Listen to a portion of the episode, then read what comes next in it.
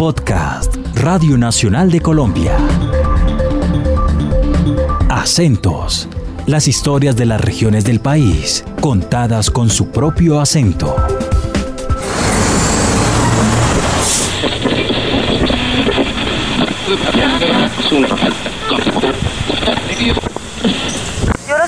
Para que nos vayamos de fiesta con estas guaguas de pan, una fiesta tradicional que se realiza en estas zonas del sur del país, en esta nueva entrega para la serie Acentos de Radio Nacional de Colombia desde el municipio de Pasto. Vamos a conocer más sobre estas fiestas de pagamento a la Madre Tierra.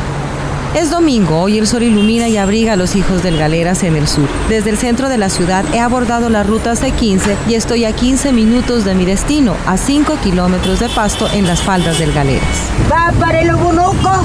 Eh, Obonuco significa puerta de entrada, puerta de entrada al Valle de, Valle de Antures.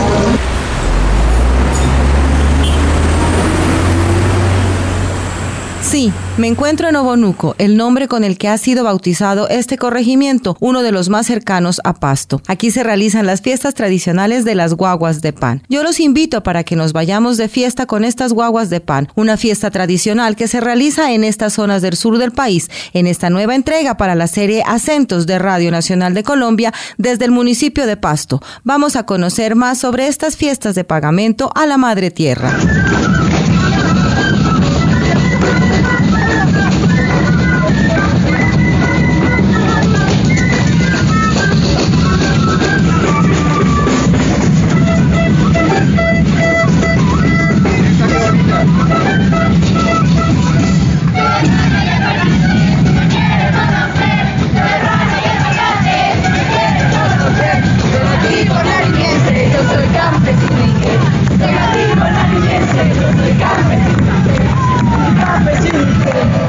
La ancestralidad y el regocijo se encuentran anualmente en este corregimiento con las tradicionales fiestas de las guaguas de pan, nombre con el que sus habitantes denominan a los panes que en forma de muñecas engalanan los castillos hechos con estas guaguas y con los productos que da la madre tierra. Mauricio Malte, oriundo de este corregimiento, estudioso de esta expresión cultural, nos comparte lo que se ha encontrado durante su investigación. La esencia sí se podría decir que son los castillos de las guaguas de pan. Entonces la fiesta en sí se centra en el castillo. Claro que el castillo pues tiene mucha, mucha trascendencia en, en, el ámbito cultural y tradicional, ¿no? Porque eh, estuvimos haciendo la investigación y antes los castillos eran, eran muy distintos.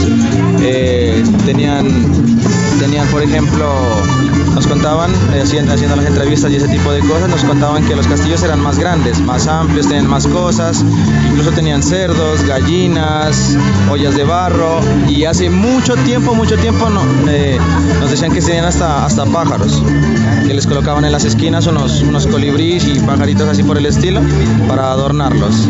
Pero pues sí, en, todo, el, en todo el ámbito cultural la fiesta se centra en el castillo de las guaguas de pan.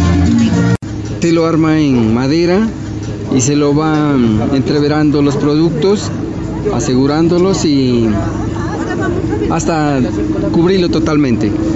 ¿Con qué lo cubren? Con pan, canastas de frutas, plátano, todo lo que nos ofrece la tierra.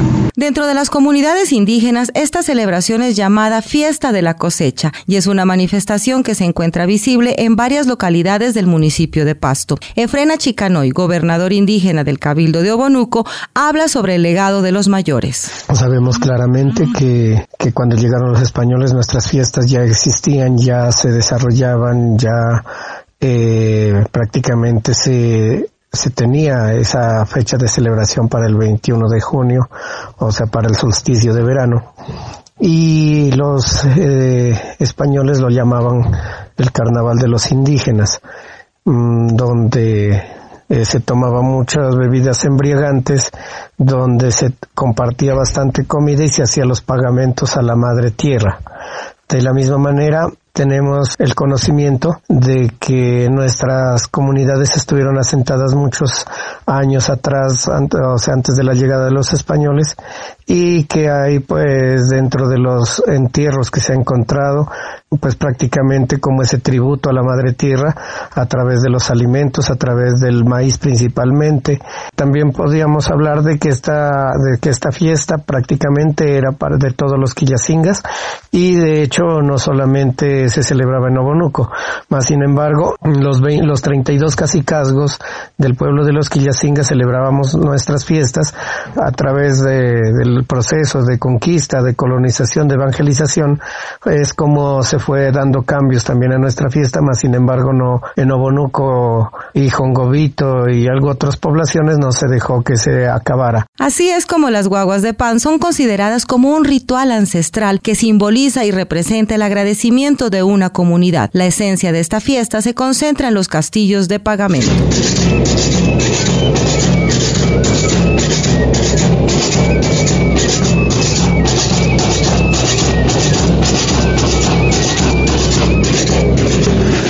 Los que participan en esta celebración son lo, son toda la comunidad, pero dentro de, toda la comunidad, digamos que hay unos actores principales, como por ejemplo eh, los fiesteros o los o los o los castilleros, los que hacen la fiesta, los que hacen todos los preparativos, eh, tanto de alimentos como de productos que se van a ofrendar a la madre tierra Asimismo, también los danzantes son parte fundamental de la celebración. Eh, el mismo castillo de productos agropecuarios que es la ofrenda que se le hace o el tributo que se le hace a la Madre Tierra por los favores recibidos. También participan eh, los médicos tradicionales que hacen los rituales, participan los niños también que se suman a los desfiles. De igual manera, hay personas que se dedican a la preparación de los alimentos y participan también pues de manera conjunta algunos hermanos del sector campesino y visitantes de otros territorios y de otros sectores. Asimismo pues participa gente de la ciudad se participa también con, con, los rituales propios, con conversatorios, con mingas de pensamiento. Eh, en, en, estos son partícipes especiales los ancianos, los mayores eh, sabedores que presiden estas reuniones.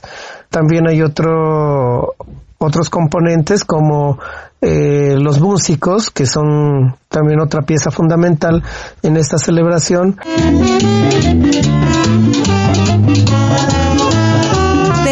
De pan se habla desde las épocas precolombinas, especialmente en la comunidad indígena Quillacinga. Inicialmente las elaboraban en maíz y posteriormente utilizaron el trigo. Lidia Inés Muñoz, presidente de la Academia Nariñense de Historia, describe el contexto histórico y cultural de las guaguas de pan era una tradición muy arraigada en los pueblos precolombinos y que sobrevive en la época ya hispánica a través de estas tradiciones que es la de conformar los castillos con las guaguas de pan en las épocas eh, también cíclicas y rituales de eh, los solsticios, ¿no? En como son los que coinciden en esta época desde el 24 de junio y después ya a finales de, eh, del mes de junio o en julio también.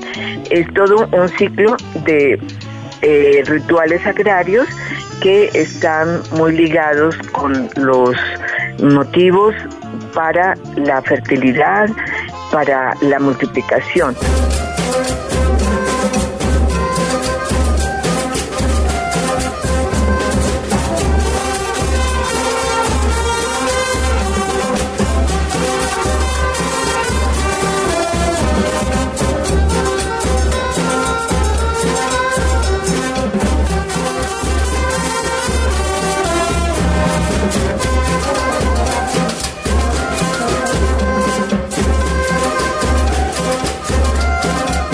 Los artistas de la zona interpretan las mejores tonadas, dibujan con sus cuerpos las danzas tradicionales y también están los castilleros, quienes han recibido esta tarea de los mayores y continúan los castillos con las guaguas, las frutas, los alimentos y los olores. Esta es una tarea que la hacen y la viven con intensidad, así nos lo cuenta Estela Gelput, castillera desde hace varios años.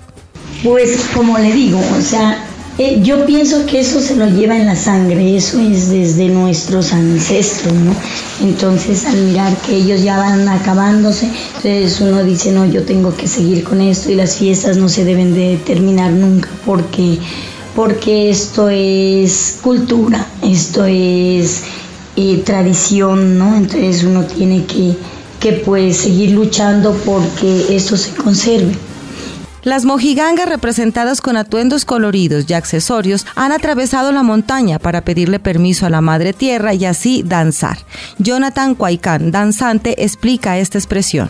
Danzamos todo el día. Lo que hacemos es desde las 5 y media, 6 de la mañana, pedimos permiso acá en la montaña, en un sitio donde se llama Pie de Ánima.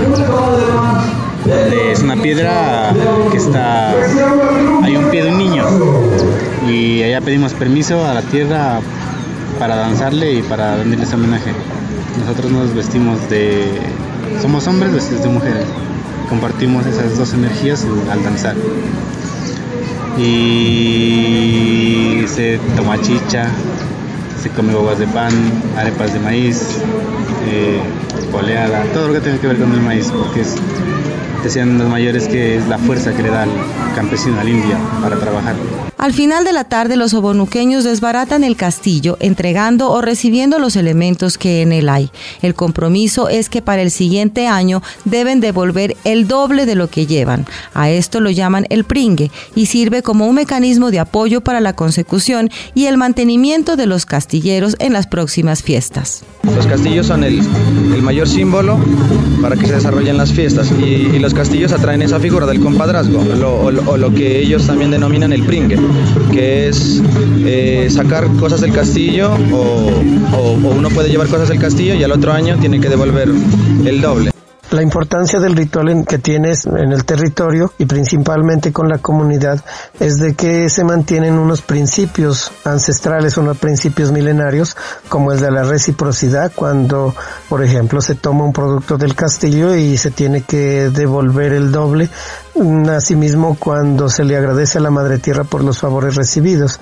Esto es, eh, se entiende de que a tanto como el principio de la reciprocidad también está presente el principio de la complementariedad, sabiendo de que nosotros, eh, la Madre Tierra pone una parte y nosotros ponemos otra. En este caso, por ejemplo, ella pone todas las bondades de, en cuanto a, a la forma de hacer eh, crecer eh, los productos y nosotros a cultivarlos. Asimismo, pues el, el, ritual de, de, los danzantes es importante porque aquí se tiene un concepto muy impropio de que la madre tierra es lo, femenino y el hombre es el masculino, el danzante. Y por lo tanto, eh, también es complementario porque en la celebración grande el danzante hace su ofrenda con sus pies y con su cuerpo para poder fecundar a la madre tierra.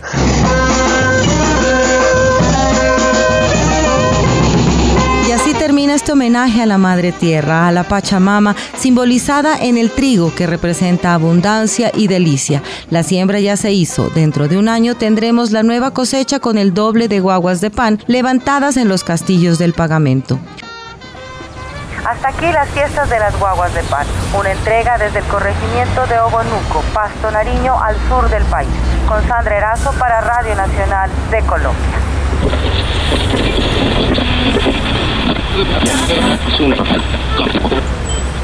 Sale el bus, sale el bus, sale el bus. Para pasto, para pasto, para pasto. El bus, el bus, el bus. Para pasto.